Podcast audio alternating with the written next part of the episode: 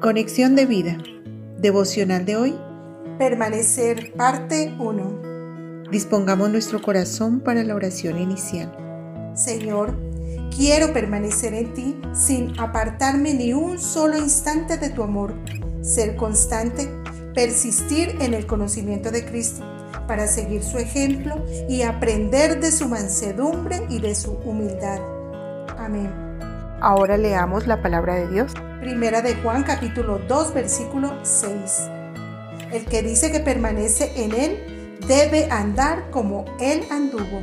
La reflexión de hoy nos dice, ¿Cómo encontramos estabilidad en Cristo de manera que los altos no nos llenen de orgullo y nos olvidemos de Dios y los bajos no nos desanimen? La palabra de Dios nos enseña tres principios fundamentales para permanecer en Cristo. El primero nos dice que debemos andar como Él anduvo. Pero, ¿cómo anduvo Jesús? La respuesta está en Mateo 11:29.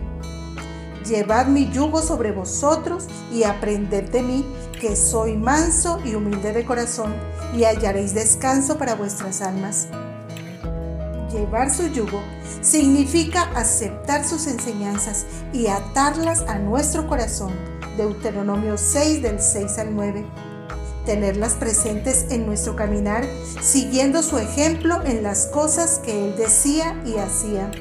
Seguir las pisadas del Maestro implica estudiar detenidamente lo que está escrito de Él, su revelación, su propósito, su amor y sobre todo su gracia.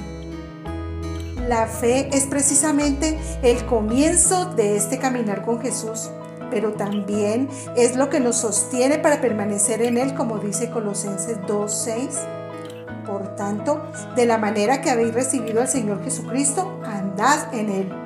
Así que para esto hemos sido llamados, porque Él padeció por nosotros, dejándonos su ejemplo para seguir sus pisadas. Primera de Pedro 2:21. Entonces, apliquemos este primer principio para permanecer en Él. Andemos como Cristo anduvo, porque como Él es, Así somos nosotros en este mundo. Primera de Juan 4, 17b. El segundo principio lo aprenderemos en el próximo devocional. Visítanos en www.conexiondevida.org. Descarga nuestras aplicaciones móviles y síguenos en nuestras redes sociales.